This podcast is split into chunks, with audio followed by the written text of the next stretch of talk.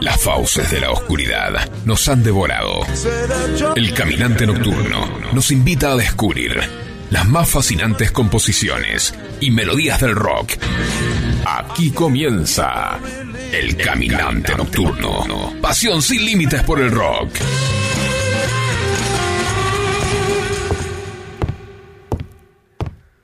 El secreto, querida Alicia, es rodearse de personas que te hagan sonreír el corazón.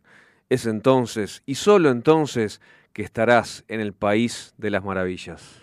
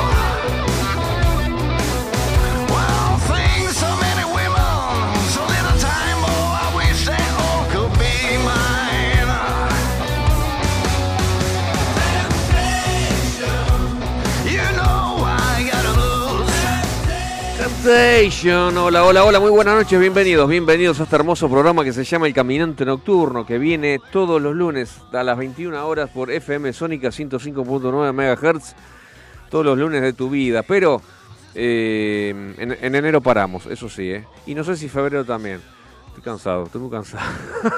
Hoy, como decía en el anterior programa el amigo Fabio, eh, tanto de qué más como del de Caminante Nocturno, hoy es el anteúltimo programa. El lunes que viene, el lunes 18, es el último programa del año. Y apareceremos, tranquilo, apareceremos, no sé si en febrero o en marzo. Eh, ya, ya se van a enterar, no se hagan ningún problema. Yo calculo, mm, yo calculo que en febrero, sí, yo calculo que en febrero en mi caso. Em, les quiero contar algo, estoy muy contento. Vos sabés que el jueves la empresa donde labura cerró y nos fuimos a una quinta en Cardales. Nos habían dicho, porque es una quinta con, no sé, algunos... Y somos, somos un grupo de 16 personas, somos una pyme. Eh, y este... Y fueron un chico y una chica especialmente para eh, hacer eh, juegos. Juegos. Bueno, determinados juegos, tipo típicos juegos de grupo en empresas, ¿me entendés? Y entonces nos habían dicho tres, cuatro días antes, lleven algo, lleven un objeto preciado, lleven un objeto muy querido por ustedes, que tenga significado, un objeto significativo para ustedes. Esa era la definición exacta. Yo pensé, pensé, este, casi llevo unos palos de, de, la batería, pero no. Casi llevo otra cosa, pero no. Y llevé, eh, y llevé un CD que en ese momento no, bueno, no importa, un CD con el dibujo, con, con el disco de eh, Papo Blue Volumen 3.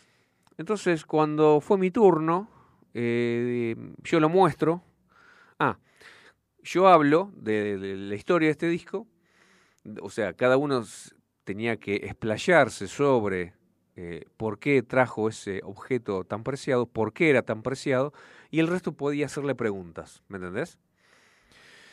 Entonces eh, digo, bueno, esto, esto es el Papo Blue volumen 3, corría el año 1988 y yo nunca había escuchado nada de Papo. Y yo lo había sentido nombrar, no, no había YouTube, no había Internet, no había las cosas que hay ahora, eh, que te resulta tan fácil escuchar música, entonces, y buscar música. Entonces, este Em, no había escuchado nada de Papo, me meto en una disquería de, de La Valle y me compro cualquier disco, Papo Blue, Papo Blue volumen 3. Me gustó el dibujo y me lo compré y lo llevé a mi casa. Le digo a mi hermano que ya tocaba la guitarra en ese momento, estaba empezando. Mira, mira, mira el disco que me compré, Papo Blue volumen 3. Vamos a escucharlo, dale.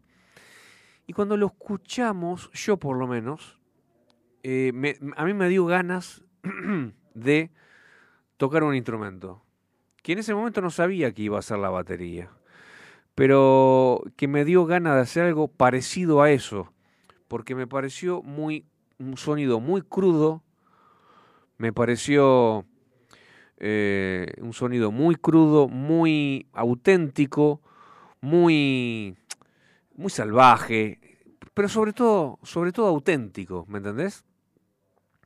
Y, en un momento, en un momento, eh, bueno, eh, eh, o sea, básicamente les digo a todos, básicamente, gracias a este disco yo em, empecé a tocar un instrumento. Y salta mi compañero Alejandro y me dice, cantaste sándwiches de miga.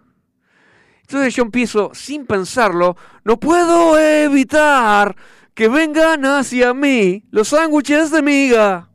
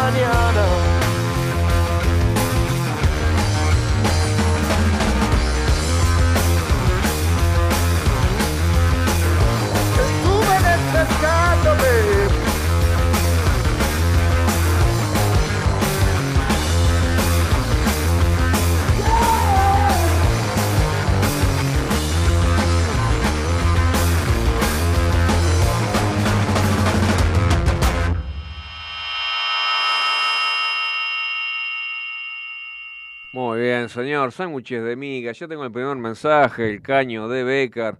¿Cómo terminaste el lunes pasado? Picoso, picoso. ¿Te acordás que.? Bueno, hoy tenemos algo parecido, caño. Para dormir serenito. sí, porque para el que no, no tuvo el placer de escuchar el, el programa pasado, los últimos 20 minutos, le dimos caño, pero caño, caño, mal rock and roll, heavy, heavy rock and roll, hard rock uno tras otro, bien, un transito de cinco o seis temas, pero a morir. Eh, perdón, buenas noches. ¿Hasta cuándo nos escuchamos? Bueno, mira, eh, yo voy a venir eh, hoy y el lunes que viene. El otro lunes es Navidad.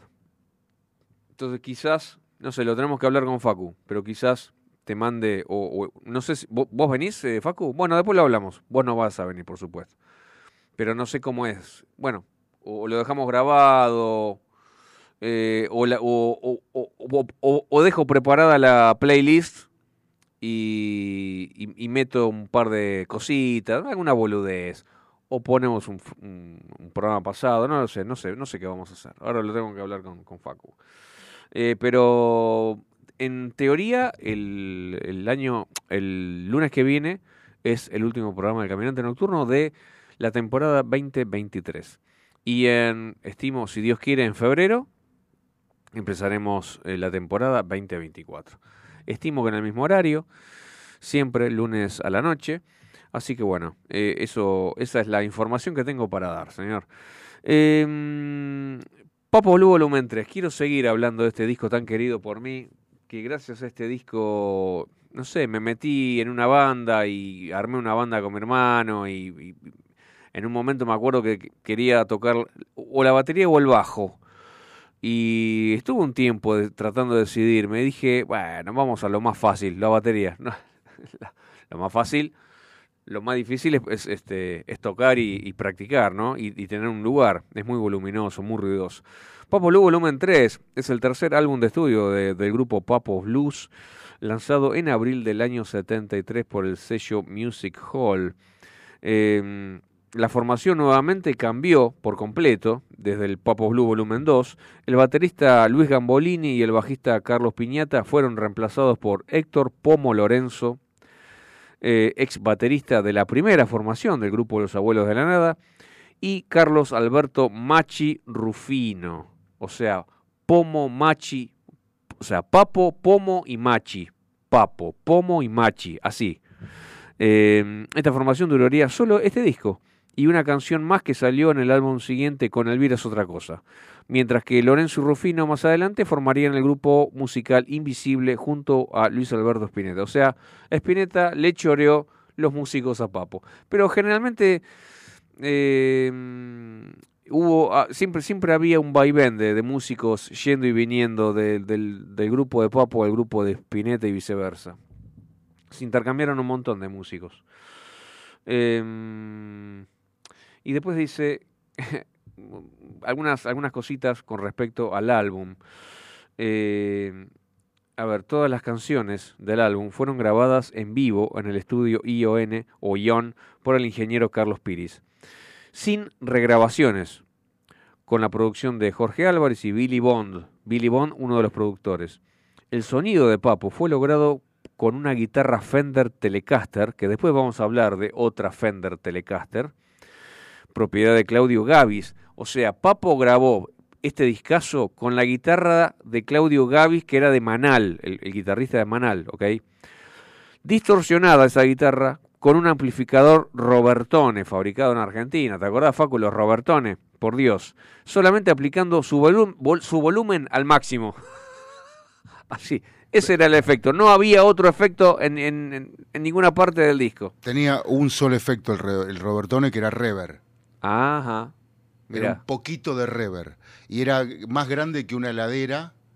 Sí. eh, y pesaba, eh, como su nombre lo indica, Robertone. O sea, pesaba así. Claro, y Robertone era el sonidista de Sandro.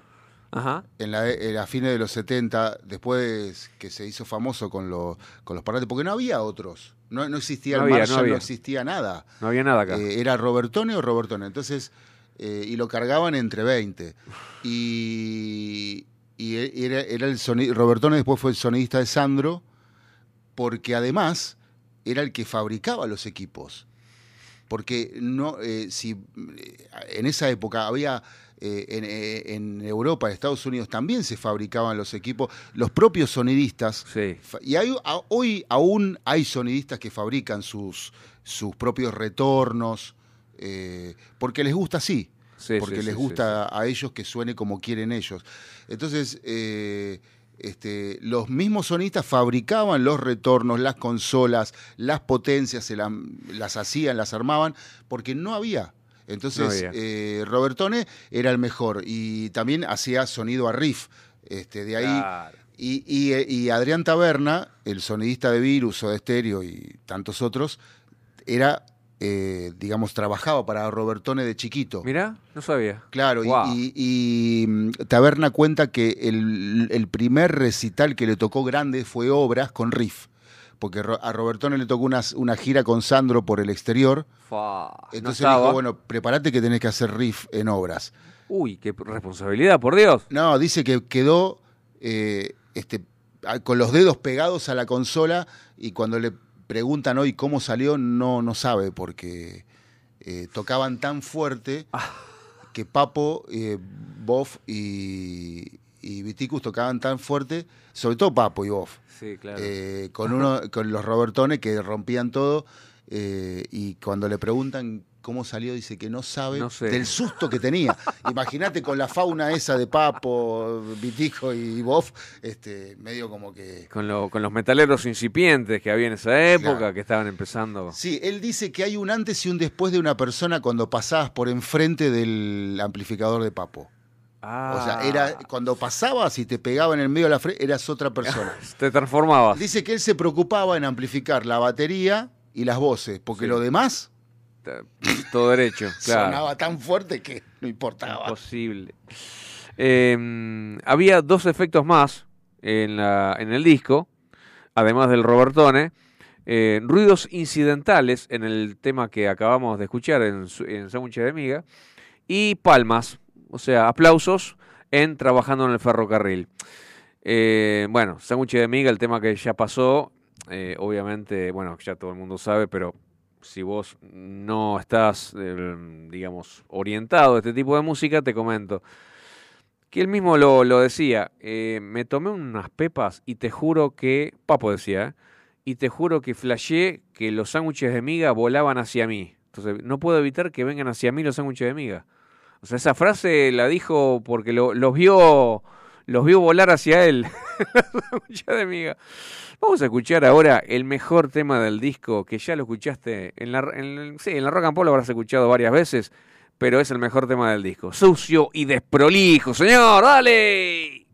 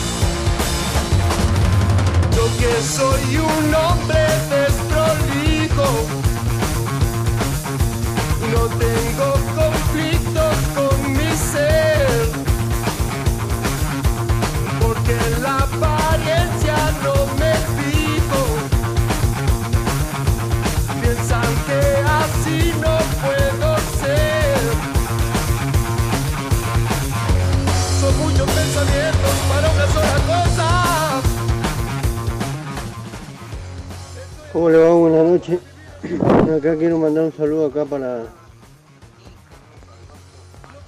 para la gente ahí de la radio y que la radio está buena y si me pueden pasar un buen tema, un tema de rock o algo, tema lindo.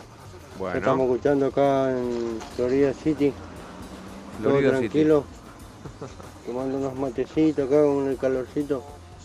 Y le deseo éxito, saludo cordial acá al amigo Enzo Valenzuela.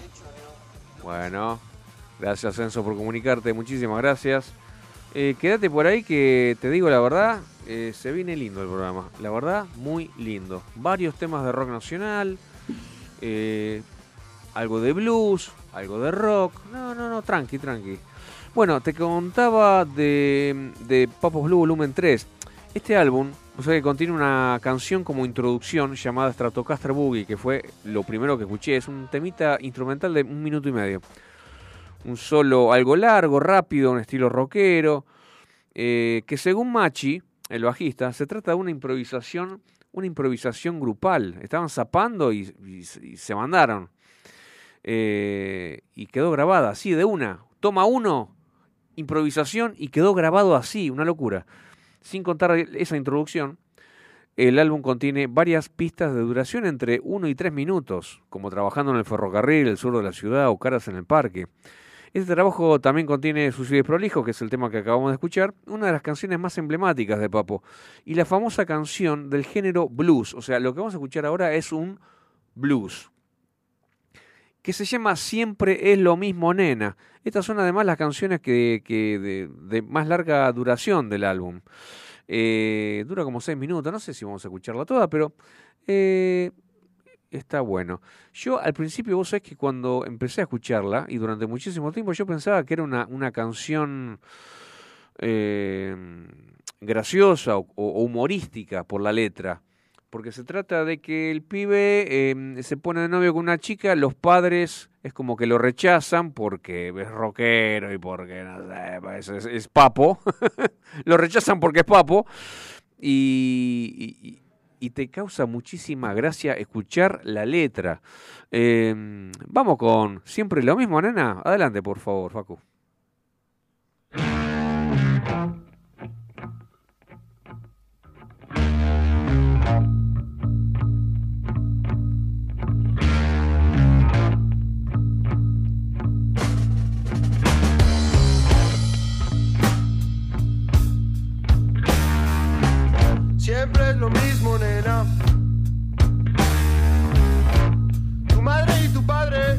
Convencidos de que soy.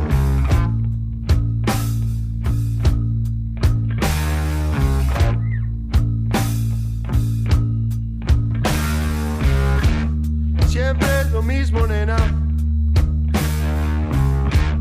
Hasta parecen dos verdugos en plan de ejecución.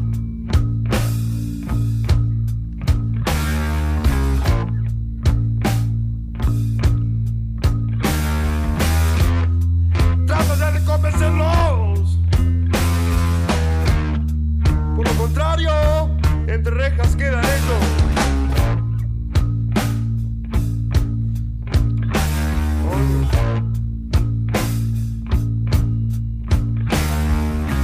Siempre es lo mismo, nena. El novio de la nena, doctor tiene que ser.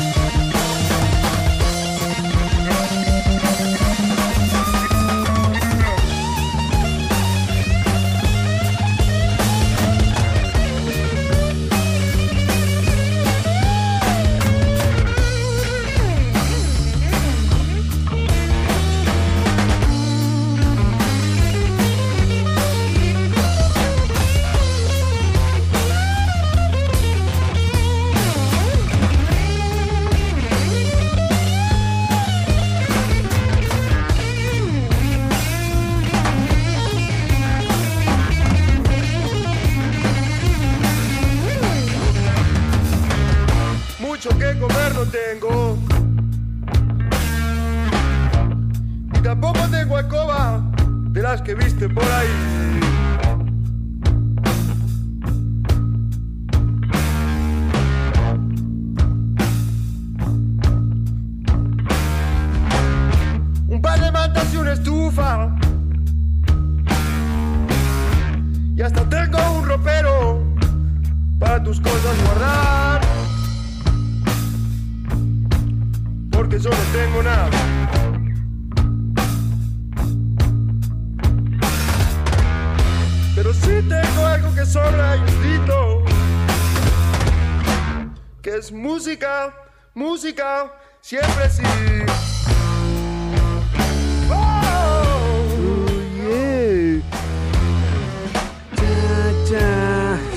Mismo, nena. Tu madre y tu padre están convencidos de que un vago soy. Eh, una maravilla. Un drama, es un drama. No es, un, no es humorístico, es un drama para el chabón. Hoy, este, hoy, hoy en la oficina, yo tengo una compañera muy jovencita, tenía 20 años, y le hablaba tanto a ella como a Alejandro, justamente este muchacho que me hizo cantar sándwich de miga frente a toda la empresa. a los dos les estaba explicando que hoy, gracias a esa anécdota, iba a poner un par, de temas más y uno de ellos era, iba a ser este, siempre lo mismo, nena. Ah, una vez tuvo un novio que me dedicó a este tema, la nena. no quise profundizar, profundizar en detalles. Bueno, se viene eh, el under nuestro de cada día. Auspicia el under nuestro cada día, la Cueva Restó Bar, Villa Adelina. Más que un bar, es un estilo. ¿Y de qué grupo vamos a hablar hoy? No sé si están under. Vamos a hablar de Don Osvaldo. Eh, vos quizás por ahí lo conocés, pero eh, hay mucha gente que no lo conoce así de nombre, pero ya te vas a dar cuenta. Ya te vas a dar cuenta cuando te empiece a comentar de qué se trata y de quiénes se trata. Es una banda de rock argentina formada en noviembre del 2010 tras la disolución de Callejeros. ¿Te acordás de Callejeros? El 12 de noviembre de ese mismo año, liderada por Patricio Fontanet. La banda fue primeramente llamada Casi Justicia Social, conocida también por CJS, sus iniciales, que abreviaban el, el nombre de Callejeros. Sin embargo, el 29 de septiembre del 2014 se anunció que el grupo musical cambiaría su nombre al actual de Don Osvaldo, en homenaje a Osvaldo Pugliese. Eh, ¿Se acuerdan del caso Cromañón, ese triste evento eh, con las bengalas, el incendio, la asfixia de la cantidad de muertos que hubo esa noche, Dios mío? Eh, el 17 de octubre del 2012, el cantante Patricio Fontanet y el bajista Cristian Eleazar Torrejón eh, fueron condenados a prisión en relación con el caso Cromañón. Se ordenó de inmediato el cumplimiento de la pena impuesta a todos los condenados, que sumaban un total de 14 personas. En 2012, tras la sentencia, Fontanet fue internado en una clínica psiquiátrica en Córdoba. El 10 de junio del 2013, Fontanet fue trasladado desde la clínica de Córdoba al pabellón psiquiátrico de Ceiza. Fue acompañado en su viaje por su esposa y por un vehículo del Servicio Penitenciario Federal. Bueno, el 5 de agosto del 2014, la Corte Suprema de Justicia de la Nación ordenó una revisión del fallo anterior. Como resultado, Fontanet y Cristian Torrejón recuperaron la libertad hasta eh, que el próximo tribunal tomara una decisión definitiva. Entonces, este muchacho quedó libre y por suerte pudo, eh, pudo formar esta banda con algunos, eh, algunos integrantes de, eh, de- del viejo callejero, ¿no es cierto? Eh, hubo mucho cambio de, también de, personal, por supuesto. Se mm, editaron cuatro discos, Casi Justicia Social del 2015, Casi Justicia Social 2 del 2019, Flor de Ceibo del 2022 y Casi Justicia Social 3 eh, que se está editando, que en cualquier momento sale. Vamos a escuchar un tema muy copado, a mí me gustó mucho, que se llama Suerte. Don Osvaldo, adelante Facu.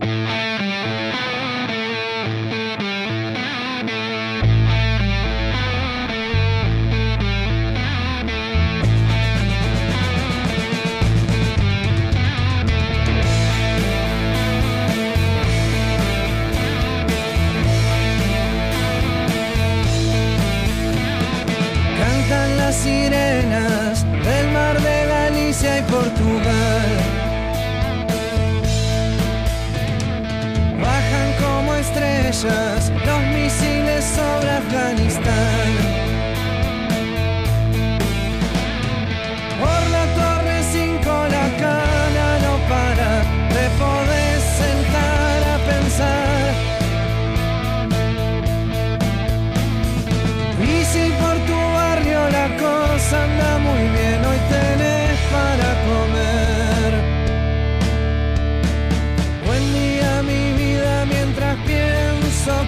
cómo llegué acá.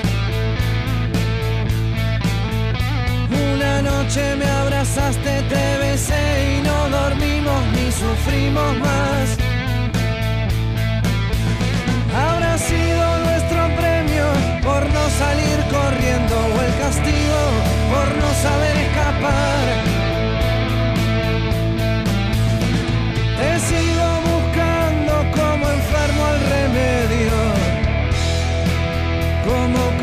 Al final.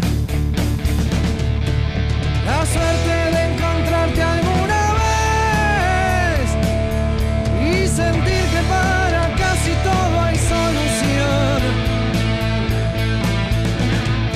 Verte y festejar también que aún me queda pureza sin tristezas en mi corazón.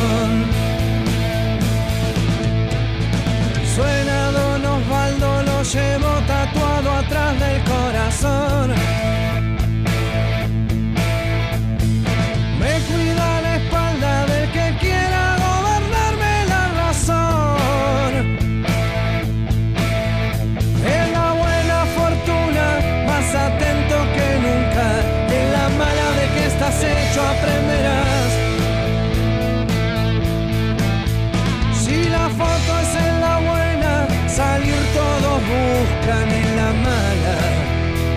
Mucho vos y dos más.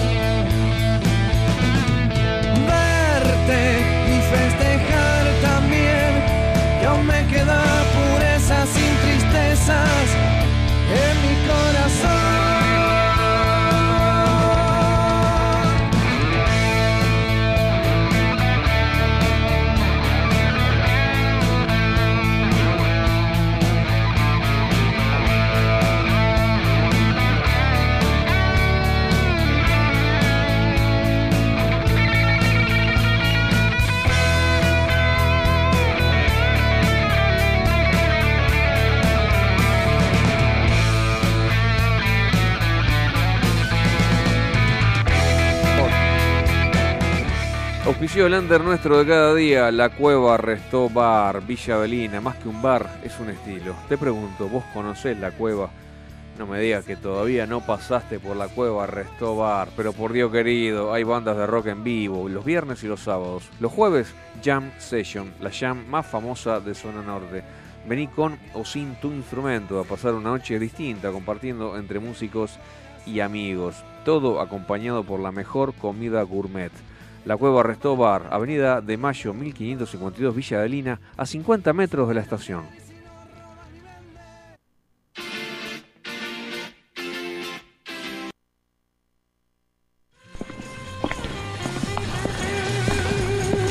Suele estar donde no llega la luz.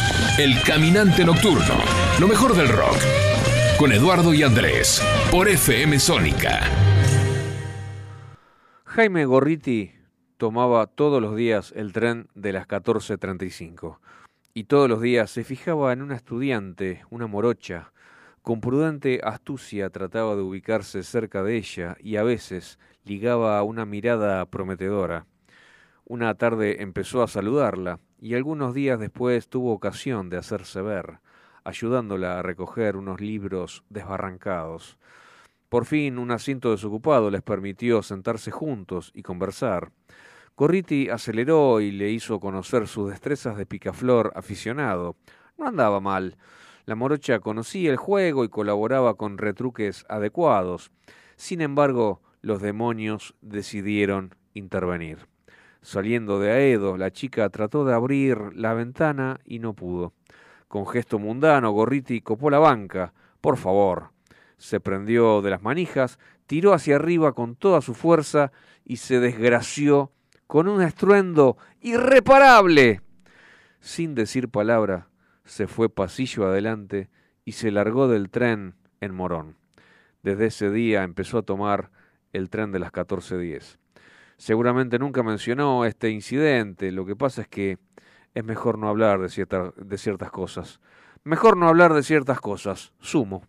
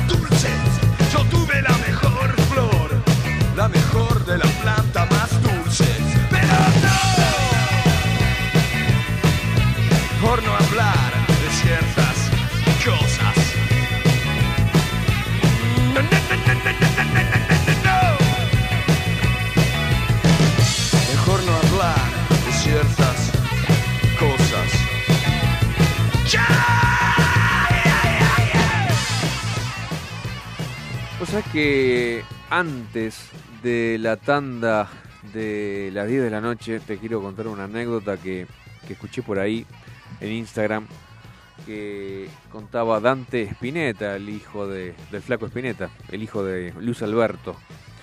¿Te acordás que Dante eh, tocaba, la, guitarra y formó un, eh, un dúo con Emanuel Jorvillier y formaron Ilia Koliaki and de Valderramas desde el 90 hasta el 2001 y después del 2011 hasta el 2017.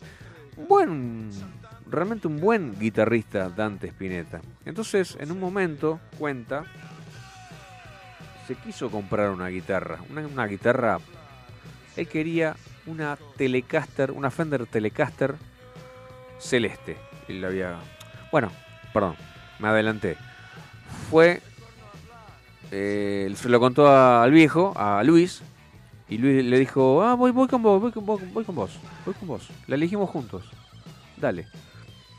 Entonces, claro, le dio bola al padre porque el padre sabe de guitarras, por supuesto. Entonces fueron a una casa y una casa de instrumentos, probó una, probó otra, probó otra. Agarró una Telecaster celeste. Uh, esta, esta, comprate esta, comprate esta que estaba, está muy buena. Y, se la dio, bueno, eh, se fue Dante con la, con la guitarra, pero dice Dante, mi viejo se quedó manija, se quedó caliente con la guitarra, entonces la tocaba más él que yo. Y yo por ahí, a mí me gustaba una, una guitarra, eh, o estaba atrás de una guitarra eh, hecha por un luthier que se llamaba Repiso una guitarra, bueno, consiguió esa guitarra que él quería y la otra la dejó en manos de, del padre, de Luis. Y dice, era la época de eh, Spinetta y los socios del desierto. Es una etapa rockera, básicamente, o, más o menos rockera, de, Spin- de Spinetta. Y cuando Cerati, cuando Gustavo Cerati le pasa lo que le pasa y queda en coma y queda ahí en el hospital, va Luis y va Luis con, esta guitarra celeste, la Telecaster celeste, y se la deja arriba de la silla y le dice a los, presentes, esta guitarra va a cuidar del alma de Gustavo. Esta guitarra lo va a cuidar, lo va a cuidar.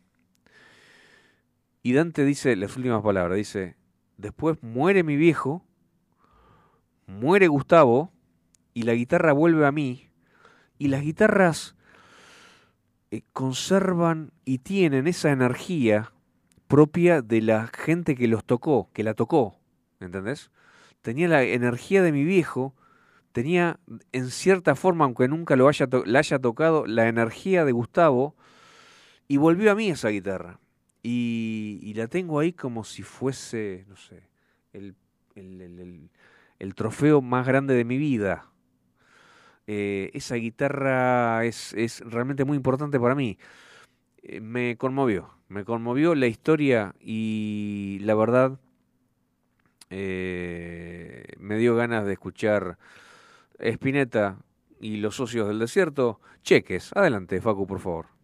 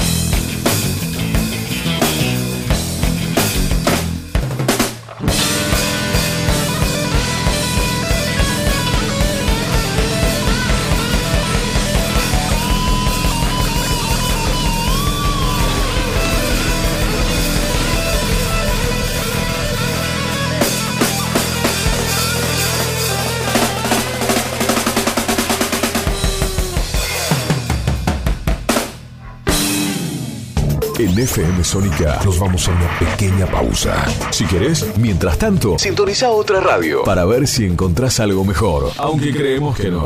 Aunque creemos que no.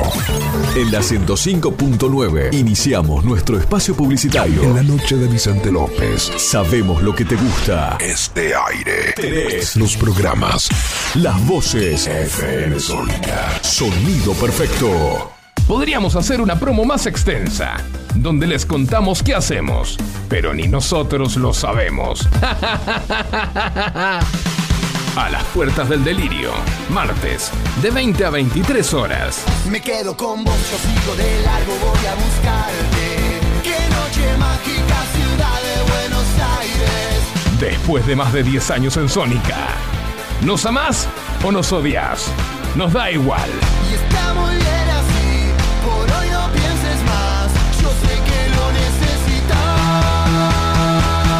las puertas del delirio, martes, de 20 a 23 horas.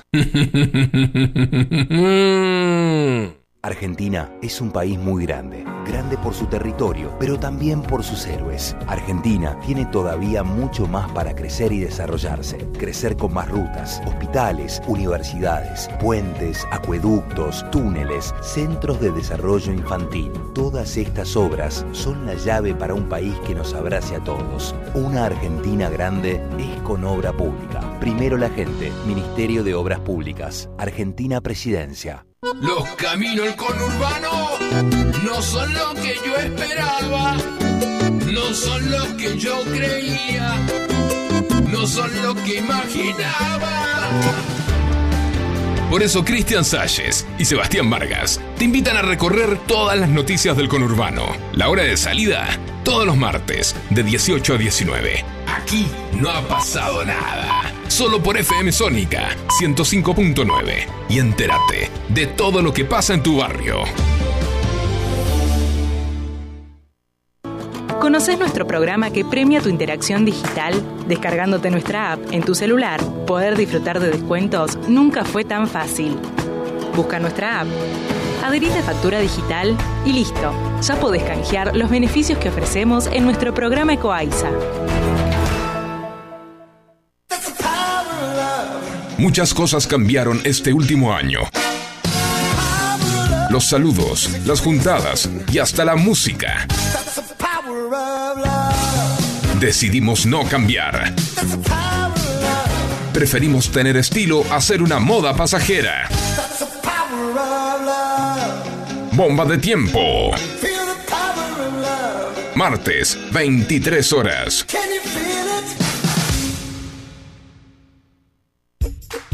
AF, fábrica de goma. Empresa dedicada a la fabricación de todo tipo de piezas de goma mediante el sistema de moldeado. Más de 60 años en el rubro. AF, fábrica de goma. Visítanos en Franklin 694 Villa Martelli o llamanos al 4709-7006. WhatsApp 1567 32 2102. Instagram, fábrica de goma AF. Web, fabricadegomaaf.com.ar. ¿Necesitas piezas de goma? Pensá en AF, Juanse Correa, junto a un gran equipo de columnistas. Te van a hacer compañía de lunes a viernes de 10 a 11. Música, deportes, cultura. Mucha buena onda e información minimalista. Porque sabemos que menos es más.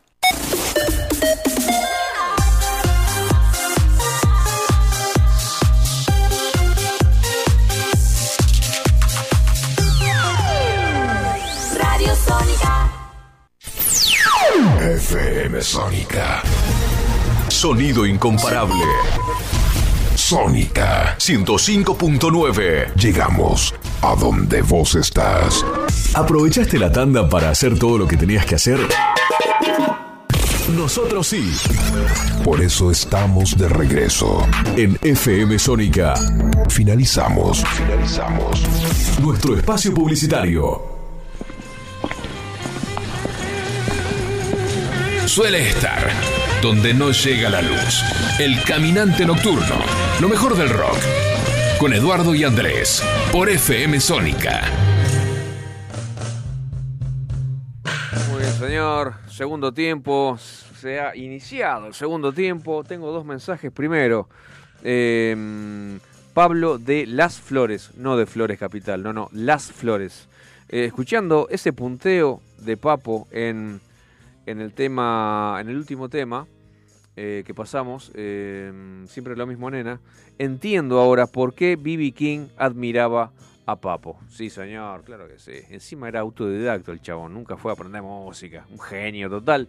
Y por otro lado tengo eh, una compañera, dice, Gina, estoy escuchando. Gracias, Gina, gracias. Una oyente nueva tenemos. Vamos a ver si, si la, la- si la, si la dejamos acá. Si la dejamos acá. Si me permitís para cerrar el, el capítulo de Papo, Adelante. eh, yo tuve el placer de, de trabajar en radio con Héctor Stark. Uh, Este, también otro, otro guitarrista grosísimo Sí. que también eh, fue sonidista de Cerú Girán, de un montón, este, y alquilaba equipos y bueno. Pero mm, más allá de eso, Héctor contaba que eh, Papo lo hizo tocar en, en la cueva, ajá. porque era como una cofradía, bueno, ahí se juntaban todos, el flaco, eh, Emilio del Guercio, todo lo de Spinetta, todo de Papo, Miguel Abuelo, Tanguito, eh, bueno, Sandro también estaba en los primeros, Claro. en, en los primeros años de la cueva, eh, y, mm, eh, y contaba que Papo lo llevó, le dijo, hoy vas a venir, primero lo llevó a comer empanadas y vino a Il Caucho. Eh, había un local en, en creo que no sé si era Corrientes o, o Florida Sí. que este que era empanadas y vino únicamente Il Caucho se llamaba Solo empanadas y vino. solo empanadas y vino ¿Dónde puede estar Papo? En un lugar donde vendan empanadas y vino. Pero por supuesto. ¿en Claro, qué otro entonces le dice, Papo le dice a Héctor, eh, le decía, eh, hoy vas a venir conmigo a la cueva porque vas a, a subir al escenario y vas a tocar conmigo porque estos hijos de puta no te dejan tocar. Porque la cueva era medio así, era correte que sigo yo. Porque era una, una jam session, o Sí, sea, sí, sí. empezaban y... En continuado, claro. continuado. Eh, cuando, cuando ya se cansaban de uno, subía otro y así. Wow. Bueno, y con los Robertones, ¿no? O sea, Y con los Robertones. con los Robertones. bueno, eh, entonces, este, mm, y, y Héctor contaba que con Papo se juntaban a escuchar los discos de B.B. King y los violeros grosos de esa época, que no eran muchos, Ajá. eh, y ponían los discos de, de los vinilos de 33, lo ponían en, en 16, para afanar los solos, Claro, para escucharlos bien. para escuchar bien el solo. Claro. Eh, mirá lo que hacían los por, chabones. tono por tono, claro. Lo que hacían los chabones era increíble. Y no había YouTube, no había, no había nada. No había nada, no había, afinador, Claro. no había nada. Este, entonces era todo de oído. Y los primeros discos de Papo Blues son temas largos, duran 16 minutos. Casi toda la cara del disco. Entonces, eh, eh, nada, eh, es quizás hoy los músicos de hoy no por ahí no brillan tanto porque está todo tan servido hoy, ¿no? Está todo muy servido. que, Sí, que- que- que, bueno, muchas veces terminamos, eh, un- uno empieza con la música y termina siendo un músico mediocre porque tiene todo servido. Sí. Es lo mismo que el pedal para afinar la voz. O sea, en el estudio todos cantamos bien. Claro, hay un montón de cosas tecnológicas que ayudan al, al intérprete a, a nada, con poco esfuerzo, a hacer un gran producto. Claro, exactamente. Che, acá tengo otro mensaje. Hola Edu, estamos escuchando la radio en familia. Muy buen programa, muchísimas gracias Leo. Este es Leo de Troncos de Talar. Muchísimas gracias Leo, querido. Hay hinchada, ¿eh? Sí, sí, sí, hoy, hoy, vienen varios, sí, vinieron varios hoy. Bueno, eh, vamos a cerrar de a poquito la puerta del rock nacional, vamos a abrir la del Roxy Payo, la que... la del Roxy Payo. Te tengo una anécdota. ¿Te acordás de Billy Idol? Oh. Billy Idol. O sea que el año, en el año 1989, Billy Idol eh, nació del, del punk. O sea, el chabón era muy rebelde, muy rebelde, muy hinchabola, muy, muy, muy pesado. En el año 89 Billy Idol viajó a Bangkok, en Tailandia, y se instaló en una suite del ático del elegante y palaciego hotel de The Oriental, el Oriental, ¿sí? donde dio rienda suelta a su vena más punk, destrozando por completo la estancia. Por cierto, fuera poco, permaneció allí tres semanas, que fueron una fiesta continua de alcohol, drogas, destrucción, destrucción y más destrucción. Se negó a irse cuando, desde la dirección del hotel, harto de su comportamiento, le pidieron que se fuera. Así que al final, ¿sabes qué hicieron los muchachos del hotel? Recurrieron a las Fuerzas Armadas, quienes, sin miramientos, se presentaron en el lugar, le dispararon un dardo tranquilizante a Billy Idol y lo sacaron del hotel inconsciente en una camilla, solucionando el asunto en pocos minutos. O sea, con los chabones no se jode. No mucho tiempo después, el hotel le pasaría una facturita por los destrozos causados de 250 mil dólares. Por los daños causados, claro que sí, el establecimiento, por supuesto. Pero eso, por supuesto, nos dio ganas de escuchar al bueno de Billy Idol, señor White Wedding, un clásico. Adelante.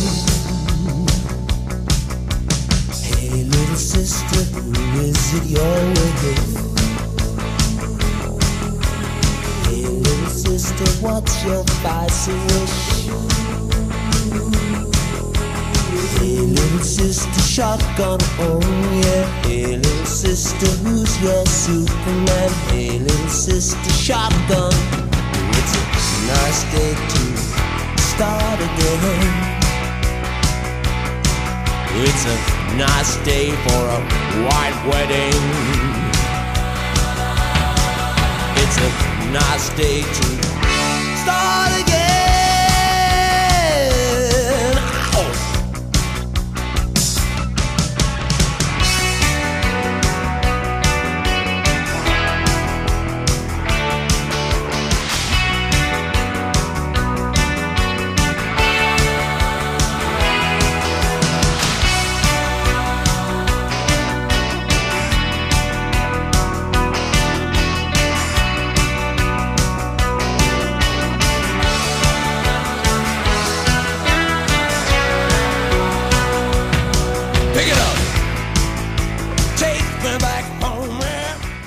Billy Idol, señoras y señores. Y te cuento una novedad, novedad, novedad, noticia aquí en el Caminante Nocturno.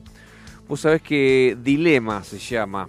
Dilema es el nuevo single de estas superestrellas internacionales de rock que son Billy Joe Armstrong, Mike Dirt y Trey Cool que forman Green Day. Exactamente, estamos hablando de Green Day.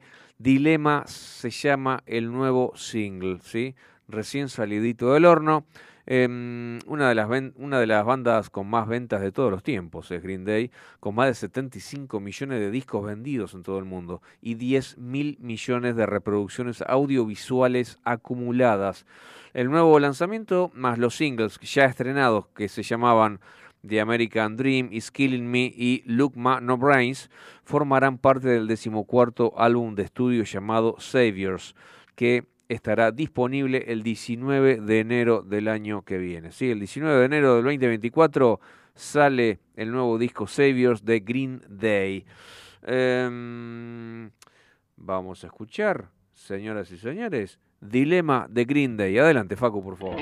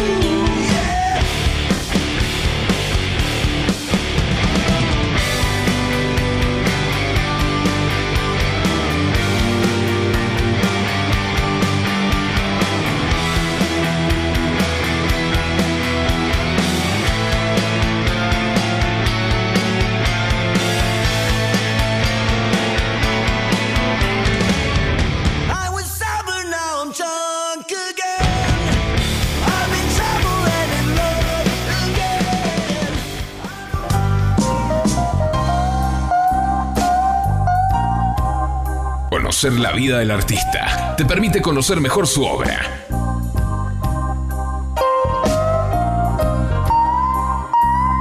Historias de vida en el caminante nocturno.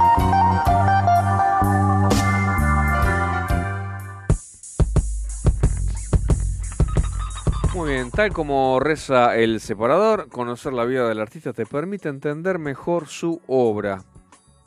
¿Por qué? Eh, esto nació hace unos años, cuando yo estaba escuchando a Fernando Peña en la radio, lo, cu- lo cuento así muy brevemente.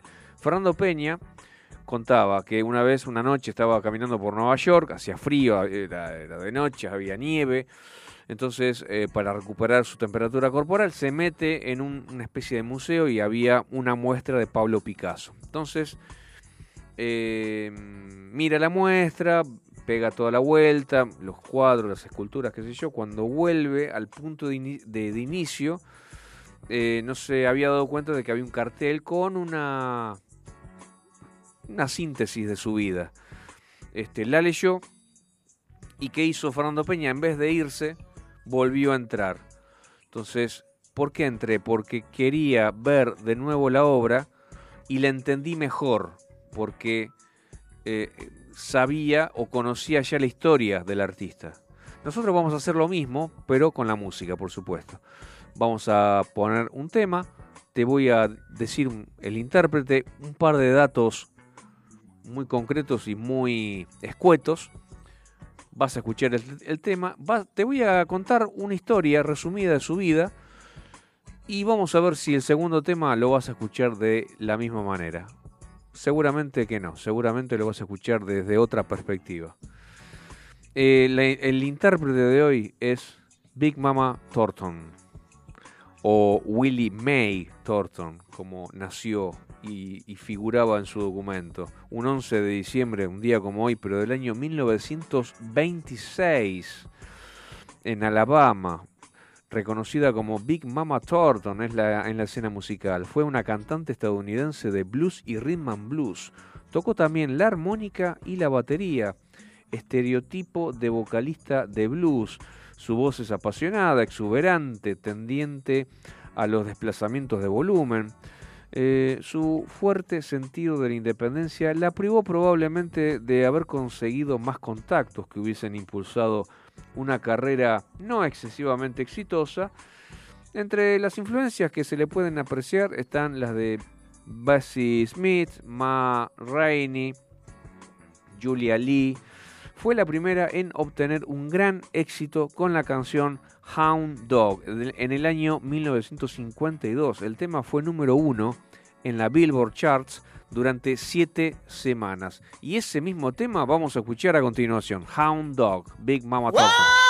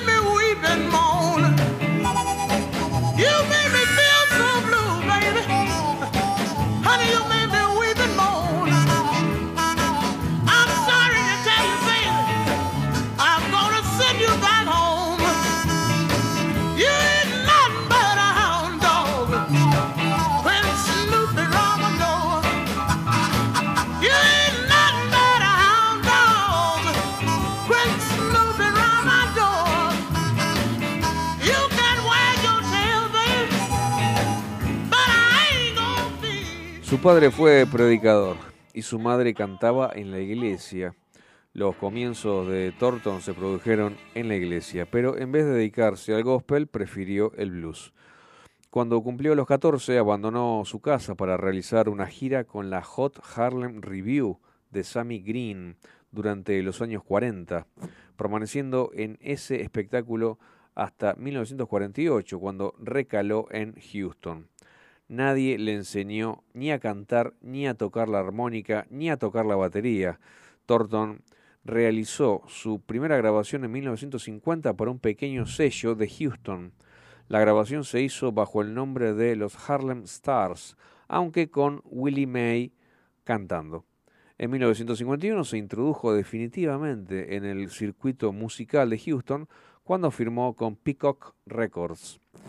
Debutó este mismo año con Partnership Blues, acompañada por la banda del trompetista Joe Scott. Durante la estancia en Houston conoció y observó a muchos de los grandes bluesistas, o mejor dicho, bluesmen, como Junior Parker, quien la influiría enormemente en su estilo de armónica.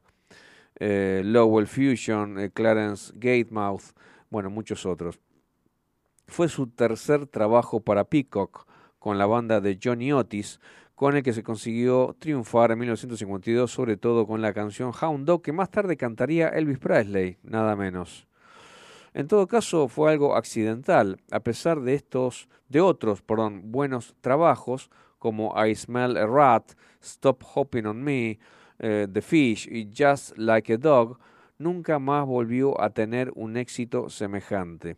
A comienzos de los 60, sus trabajos para Irma Bay Town eh, no fueron muy exitosos, pero una serie de títulos para em, para Arjoli Records y Mercury entre 1968 y 70 consiguieron revitalizar su carrera. En la década del 70 su adicción a la bebida empieza a dañar seriamente su salud. Sufrió un grave accidente de tránsito, aunque fue capaz de recuperarse y volver a actuar en el Newport Jazz Festival en el año 83 y grabar un álbum en directo, en vivo, de blues, el Real Summit Meeting, con otros grandes artistas de género como Muddy Waters, B.B. King y Eddie Vinson. Thornton murió de un ataque al corazón el 25 de julio de 1984 a los solamente 57 años de edad. Sus restos se encuentran en el cementerio Inglewood Park de Los Ángeles, California. Eh, acabas de escuchar resumidamente la vida y obra de esta mujer, Big Mama Thornton. Ahora vamos a escuchar un segundo tema y quizás lo escuches de otra forma. Ball and Chain. Adelante, Facu.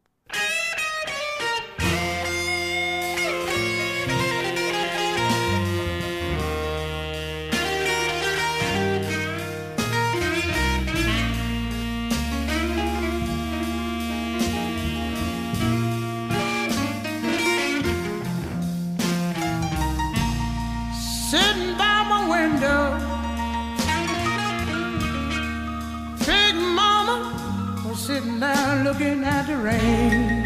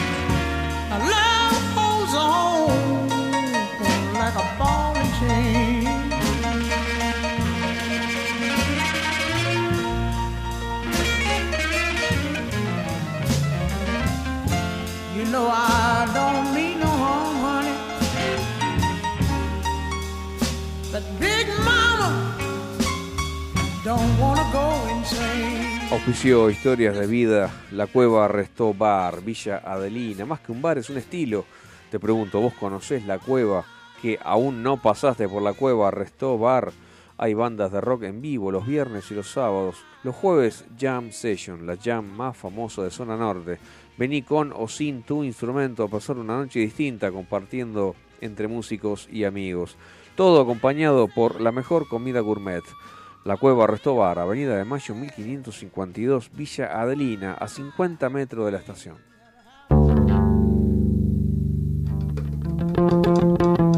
En la noche de los lunes, de FM Sónica, las ciudades alumbran.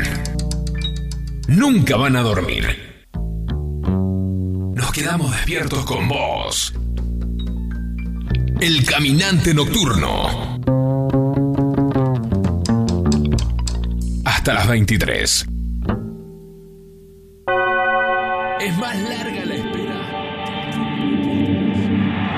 Vos sabés que tengo una efeméride, otra más, una, una efeméride sobre un personaje de ACDC, un, un Young, viste que está Malcolm Young, este, Angus Young y un montón de Youngs. Eh, está George Young, que eh, digamos eh, era compositor en otra banda, eh, en otra banda que eso creo que lo creo que lo dijimos en el transcurso del mes de noviembre. Y hoy les voy a hablar de Stevie Young, nacido un 11 de diciembre justamente como el día de hoy, pero del año 1956 eh, en Glasgow.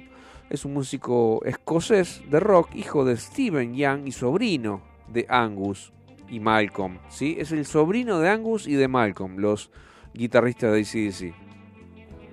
También de sobrino de eh, George Young y Alex Young, por supuesto. Su instrumento es la guitarra rítmica. Su carrera musical empezó a fines de los 70 con las bandas de Stabbers, Prowler y Tantrum, formadas en la ciudad de Hawick, al sur de Escocia. En 1980 fundó Starfighters, su banda más conocida, la cual adquirió cierta notoriedad a los pocos meses de su formación, debido a que fueron escogidos por ACDC, sus tíos, para telonear la gira británica de presentación de, Black, de Back in Black, del disco más increíble de todos que tiene ACDC. Eh, eso fue en octubre-noviembre del año 80. Acto seguido, Starfighters firmaron un contrato con la compañía Shift Records, con la cual grabarían dos discos del estilo hard rock y producidos por Tony Platt. Sin embargo, la banda no consiguió la repercusión esperada y se disolvió en el año 83, aunque regresaron fugazmente a escena cuatro años después con resultados igualmente desfavorables. No obstante, en el año 88 Stevie volvió al primer plano en la actualidad al sustituir a su tío Malcolm en la gira norteamericana Blow Up Your Video de ACDC, debido a que éste decidió abandonar temporalmente la actividad en vivo para solucionar sus problemas con el alcohol. Bien, sucedió, es decir, suplantó al tío brevemente en una gira. Bueno, ahí sentó un precedente, ¿me entendés? Stevie actuó con ACDC durante todo el tour americano de la banda, desde el 3 de mayo hasta el 13 de noviembre del año 88. Casi todo el año, hermano. Por Dios, todo, todo el año de gira. Muchos fans ni siquiera notaron la ausencia de Malcolm debido al gran parecido físico entre ambos. Es realmente muy parecido al tío. Tras su periplo temporal por ACDC, Steve Young, Stevie Young formó Little Big Horn, cuya primera maqueta fue producida por el propio Malcolm. Pero este nuevo proyecto se vio frustrado al no conseguir un contrato discográfico.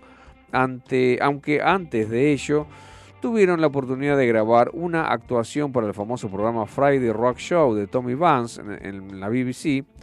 Eh, más tarde Stevie creó eh, Uprising y tras la disolución de esta banda formó parte de otros grupos como Hell Sarokin, bueno, el trío de blues eh, Blue, Blue Murda, cualquiera, hasta que en mayo del año 2014 volvió a reunirse con ACDC para participar en la grabación de su nuevo disco de estudio, nuevamente en sustitución de su tío Malcolm, quien tuvo que ausentarse de dicha grabación por motivo de salud.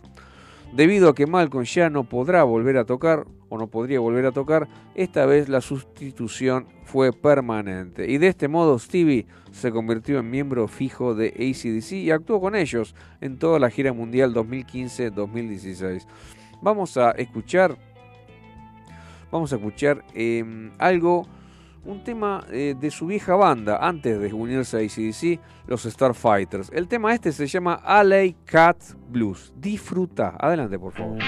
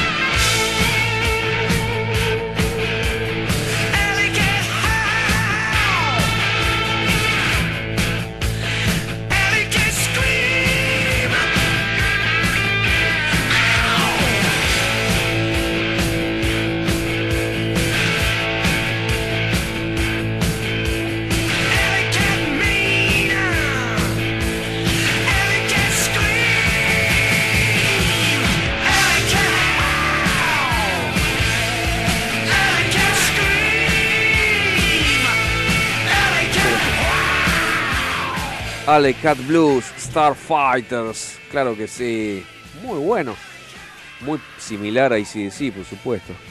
Eh, hablando de ACDC, hay otro, hay otra particularidad.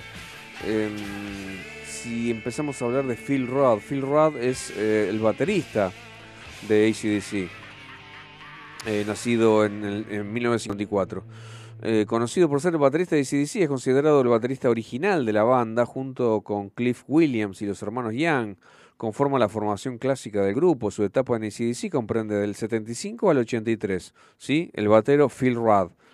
Eh, posteriormente, desde el 94 hasta el 2014, eh, y desde octubre del 2020 al día de hoy. Desde la salida del grupo, por parte de Mark Evans, se convirtió en el único integrante australiano del grupo, junto a los hermanos Young, claro que sí. Bueno, ingresó al Rock and Roll Hall of Fame en, el año 2003. La revista Rolling Stone lo ubicó en el puesto número 86 eh, de la lista de los 100 mejores bateristas de la historia. Ha vuelto oficialmente a ACDC con el anuncio del álbum Power Up que fue lanzado el 13 de noviembre del 2020. Bueno, bárbaro. Eh, pero ¿qué pasó? En los inicios, ¿qué pasó antes de, de ACDC? ¿Qué, ¿Dónde estaba Phil Rudd antes de ACDC? Bueno, ahí va. Em, eh, antes de ACDC trabajó con la agrupación Buster Brown, que tenía como vocalista a Angry Anderson. Angry Anderson era, era el vocalista, ¿ok? La banda era Buster Brown. Años más tarde, bueno, Angry Anderson fue fundador de Rose Tattoo, otra famosa banda. Pero lanzaron un álbum, esta, buena gente de Buster Brown, con Mushrooms Records llamado Something to Say, algo para decir. Y poco después audicionó para ACDC. O sea,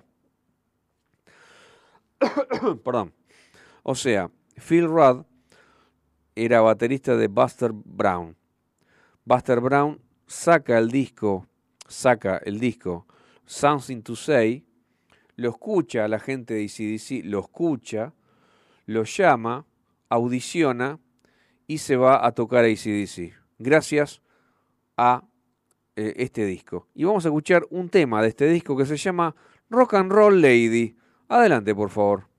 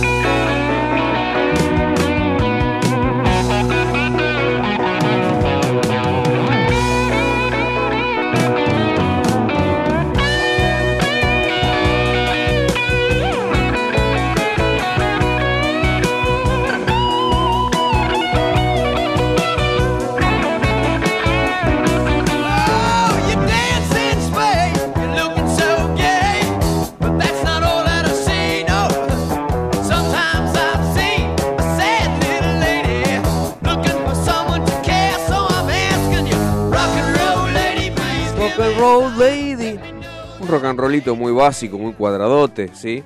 Obviamente, estamos hablando de ACDC, estamos hablando de este, de esta, de este tipo de rock and roll.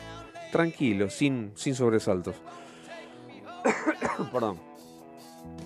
Eh, siendo las 22 y 41 minutos, tengo una novedad, otra novedad más. La primera fue la de Green Day. La segunda novedad que tengo esta noche es la de eh, Guns N' Roses. Eh, en lo que significa su cuarto lanzamiento desde que volvieron Axel, Slash y, y Duff McKagan a la formación, los Guns acaban de estrenar The General, un tema cuya intención inicial era incluirlo como lado B en el vinilo de Perhaps, el lanzamiento anterior, pero bueno, la cosa se retrasó hasta hoy.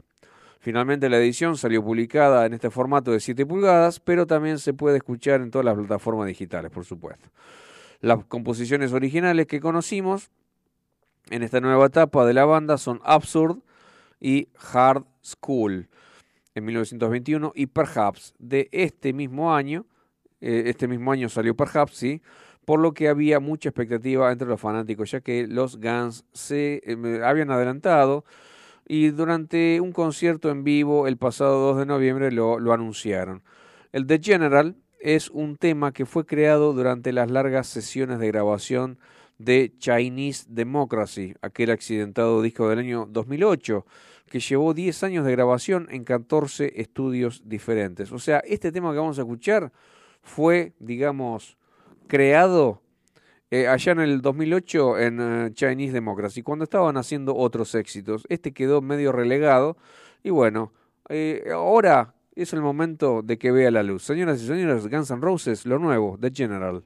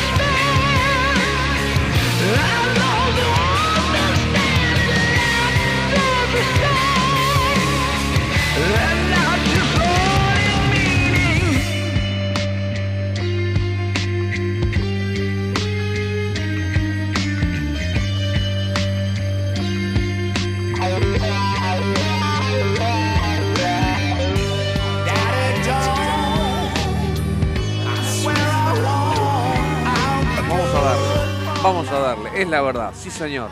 22 y 45, basta, me cansé. Vamos a, vamos a lo que vinimos, vamos a lo que vinimos.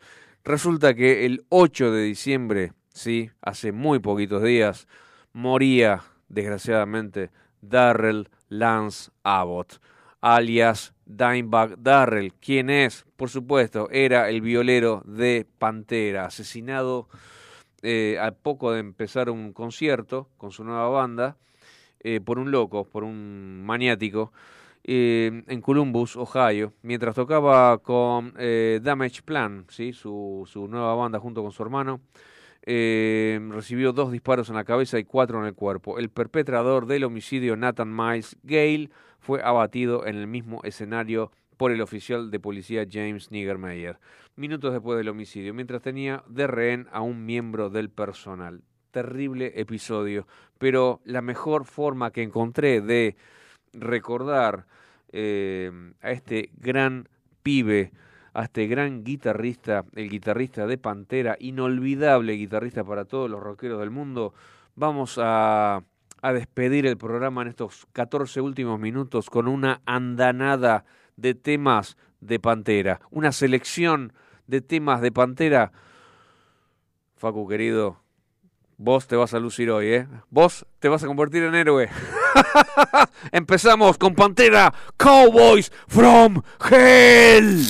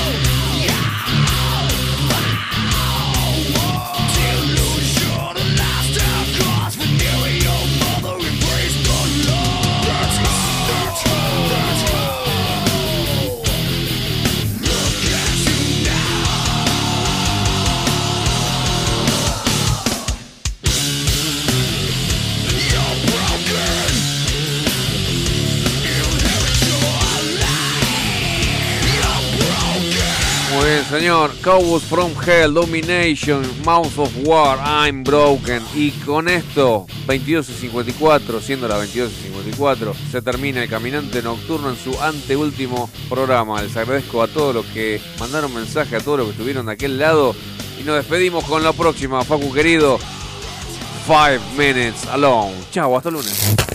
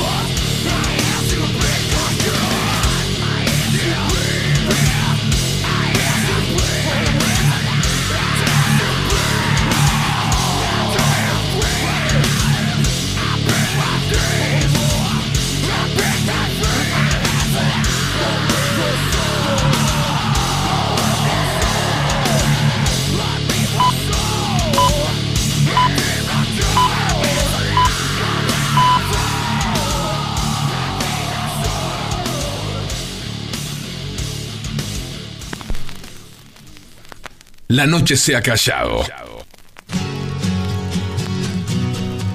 Y la sombra se desmaya sobre la ciudad. El caminante nocturno, marcando los pasos de tu pasión rockera.